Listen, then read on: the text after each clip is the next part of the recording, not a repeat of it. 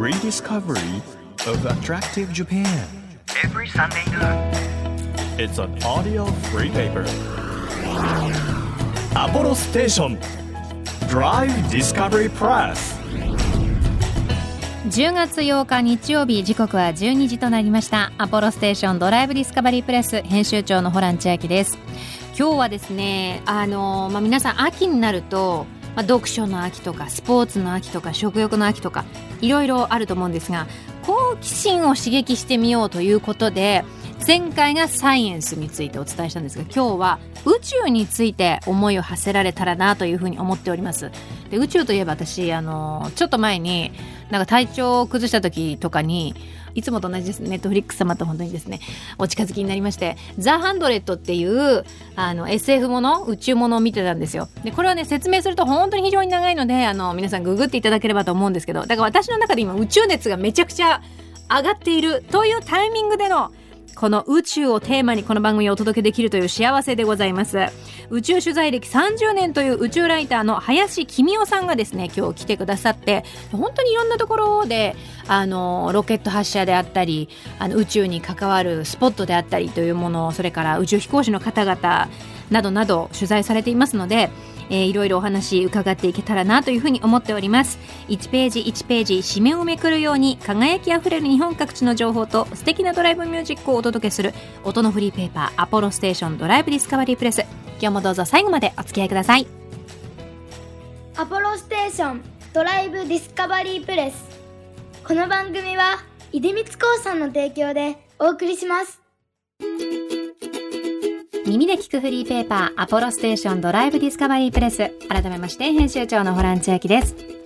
毎週個性あふれるゲストをお迎えしているこの番組。今日は宇宙ライターの林公夫さんをお迎えしております。どうぞよろしくお願いいたします。よろしくお願いします。林さんはですね宇宙天文分野を中心に、まあ、取材であったり執筆活動をされているわけなんですが世界の宇宙研究施設やロケット発射場などにも実際に行かれているとい。うことで、宇宙取材歴30年、はい。どどこからそのキャリアというのはスタートされたんですか？大学を卒業してから、はあのまずフリーペーパーで働いてたんですけれども、それ編集やりたかったのに営業職だったんですよ。うんうんうんで編集やりたいと思っていたらあの日本宇宙少年団っていう宇宙が好きな子どもの団体があってその情報誌作りませんかって知り合いの方から声かけていただいて。あの団長が毛利守さんっていう宇宙飛行士の方で、そこで10年ぐらい働いてこういろんな宇宙関係の面白い方たちとお知り合いになってそれからフリーライターになってで20年ぐらいっていうだからトータルで30年ぐらいでももともとは、はい。そのララライターというかそのああの編集さんをさされたいというふうに思われててはい。その内容は別になはい。何でもよかったんですか、そうです。あの私全然理系上じゃなくって、はい。英文科なんですね。あそうホランなんです。さんと同じ。同じですね。な 何専攻だったんですか？英文英米文学科です。の中でもなんかとあの言語学。あー、はいもう言語を学問としてこうね。発音とか、はい、フィールドワワークしたり。文節とか。はい、フィリピンのセブ島っていうところに行って、フィールドワークしてそのあんまりまだ解明されてない言語学をやるっていうのをやってみて自分には向いてないなと。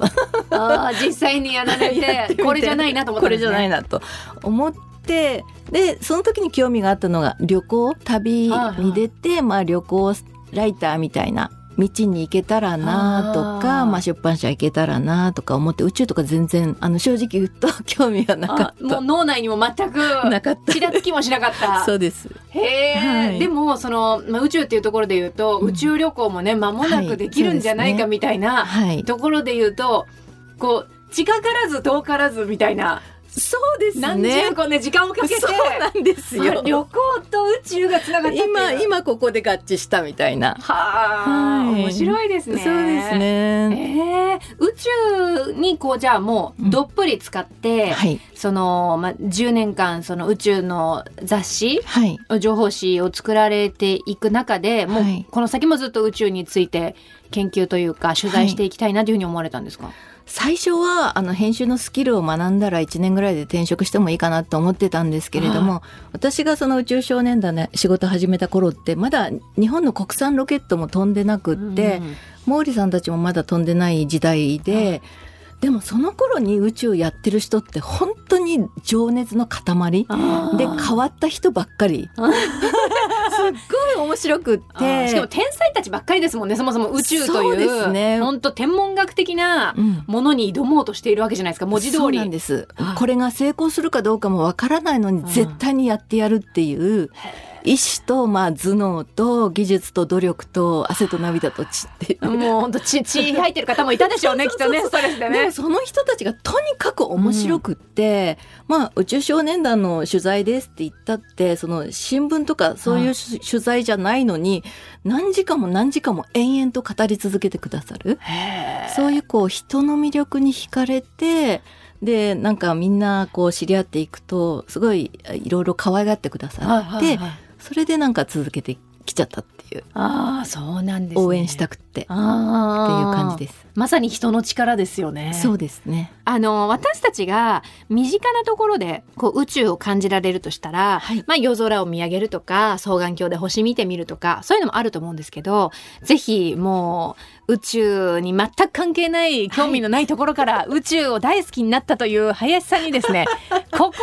に行けばとか、はいこれを見れば宇宙の面白さわかるんじゃないかなっていうそのツボご存知だと思うのではい。ぜひ教えていただいてもいいでしょうかなんかおすすめのスタート。ぜひロケット打ち上げを見てほしい。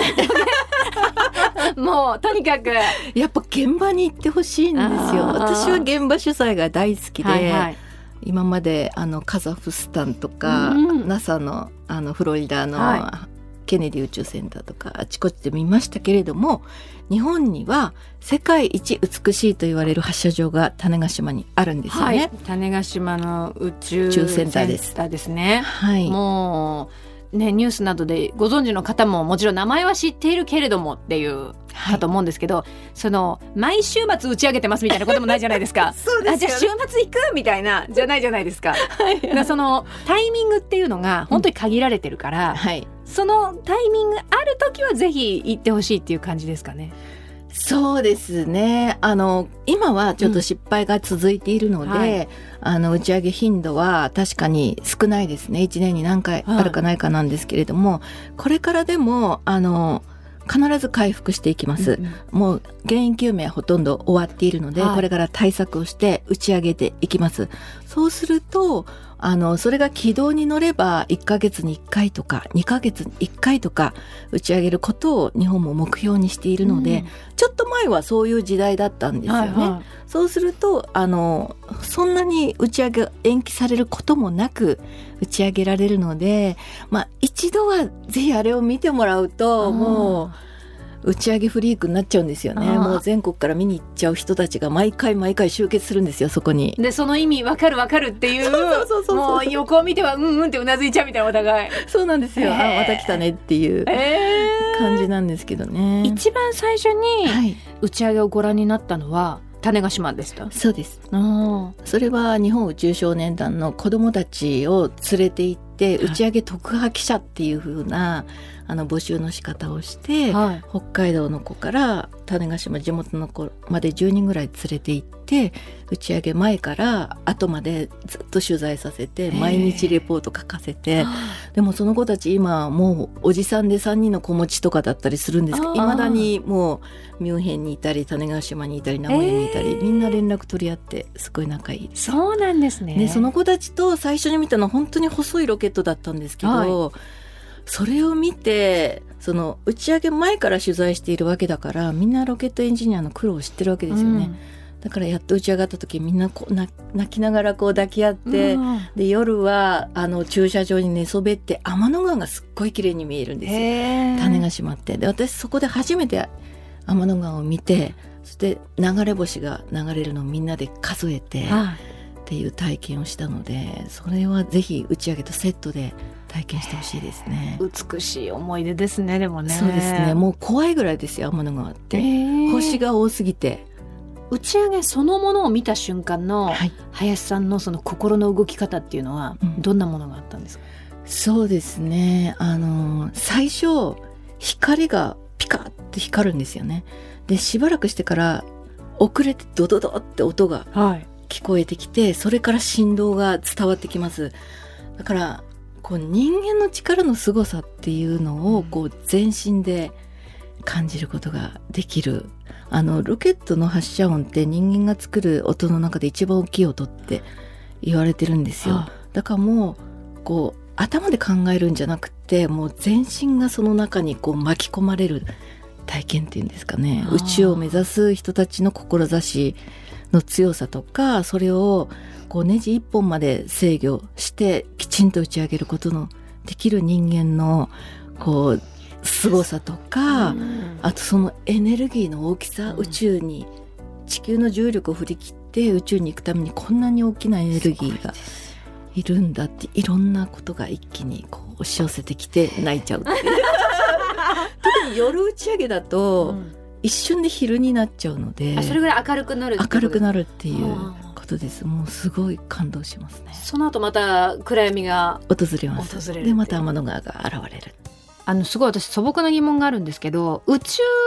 宇宙センターからからこうロケット打ち上げますってなった時にすっごい中途半端な時間に打ち上げるじゃないですか。はい。17時42分とか。そうですあれってなんでなんですか？なんか例えば18時とかの方が分かりやすいじゃないですか。それは行き先によって違うんですよ。へで今回はあの8月の末に打ち上げられた H2A ロケットの場合には、月探査機月に着陸する探査機を積んでたのでそことのこう位置関係とかで決まっちゃうんですね。だから行き先によってそことうまくこう会える軌道軌道っていうんですけどこう通り道を衛星とか探査はいはいはい。それをすごくあのコンピューターで計算して導き出された、はい、時間なんです。何秒まで。ここっち都合じゃないんですね。そっち都合その行くわ惑星であったり衛星次第でそうなんです。衛星の場合には地球の周回を回ってるのでそんなに厳密でない場合が多いんですけれども、月とか火星とか宇宙ステーションとか目指す目的地がちゃんと決まっている場合には、うんうん。結構タイトにあのこの時間からこの時間までに打ち上げてくださいっていうのが決まってますね。じゃあそのちょっとずれ数秒ずれても別に到着できないみたいなずれにはなんないんですか？そこまではないですけれども、場合によっては本当にタイトに決められてる場合もありますね。ああそうなんですね。はい、そうそれなんかいつか誰か教えてくんないかな？と思ってたんですけど。よかった今日謎が解けました。はい、あとその種子島宇宙センターで言うと、はい、行きたいなってなった時に、はい、まあどうやって行かれるのかとか、はい、なんかい行き方あおすすめなどはありますか？はい、あのー実は種子島で打ち上げがいついつありますって発表された瞬間に、はい。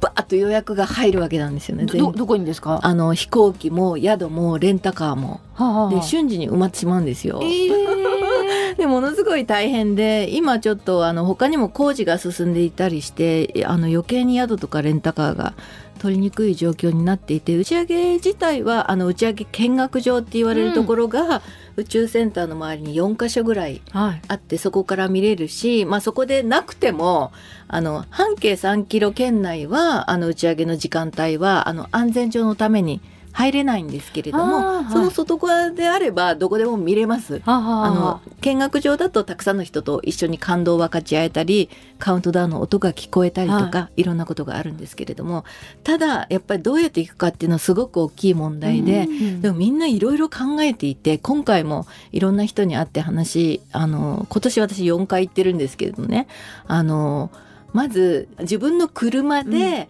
鹿児島とかまで行ってカーフェリーに乗って種子島に渡るっていう人もいれば、鹿児島とか屋久島までとりあえず行って、はい。そこでレンタカーを借りてカーフェリーで種子島に入ってそれで車中泊をするっていう人たちもいますが、はい。そのレンタカーがすぐ埋まってしまう。なるほど。そうなんですね、うん。もう前もってちゃんとこう計画立てておかなきゃいけないですよねそうですね、もうあのだいたいロケットがこのくらいに打ち上がるんじゃないかっていう時期になると、はい。宿の人とかすごい情報知ってるんですよね。でこう馴染みの宿を作っておくとあいついつ頃見たいよとか教えてレンタカー屋さんとかね。で宿もいっぱいになっちゃうと思っておいた方がいい、そうあるにはあでするけども。ねあのーもうレンタカーも宿もすぐいっぱいになっちゃうんでそのよくある検索サイトに出てこないようなうん。宿を、もうじゃあもう地元のそうですね。本当ローカルな。そうですね。あの Google マップで宿って入れて出てくるところを上から片っ端から電話していくローラー作戦でいくと私もそれやったことありますけど、民家に泊めてもらったこともあります。ああそうなんです昔ね宿やってたけど今やめてるんだけど電話してきたんならおいでって言ってあー特別にこの時期だから、うん。もう事情もわかるし、はい。い、いよっていう。そういうラッキーパンチもあるはある。一般地もあるしあとあのテントを張る場所もあるので、テント持ってって張ってる人もいます。いや本当に宇宙ってあのいろんな楽しみ方があると思うんですけど実際にじゃあちょっとあの本格的なところに行ってみたいなって思った時に林さんイベントがあるということで10月14日。はい。はい。土曜日ですね、はい。えー三鷹ネットワーク大学アストロノミーパブ太陽系に生命を探す旅というイベントでしてあのサイエンスカフェの天文版ということなんですがこれどういうことですか？あの三鷹市がやっている三鷹ネットワーク大学っていう講座があって、その中でアストロノミーパブっていうあのイベントがあるんですね。これはあの天文学者とか、まあ、宇宙開発関係者が少人数でお話ししてトークの後にパブタイムがあるんですけどもあの残念ながら現地のそのパブタイムがある枠はいっぱいになってしまったんですけれども、あのオンラインであのまだ参加を受け付けてます。で、はいこれはあの今太陽系に地球しか生命って見つかってないじゃないですか。はいでも遠い土星とか木星に衛星があってその衛星に海があるっていうのが分かってきてるんですね。でその海の中にどうやら生命がいるらしいぞっ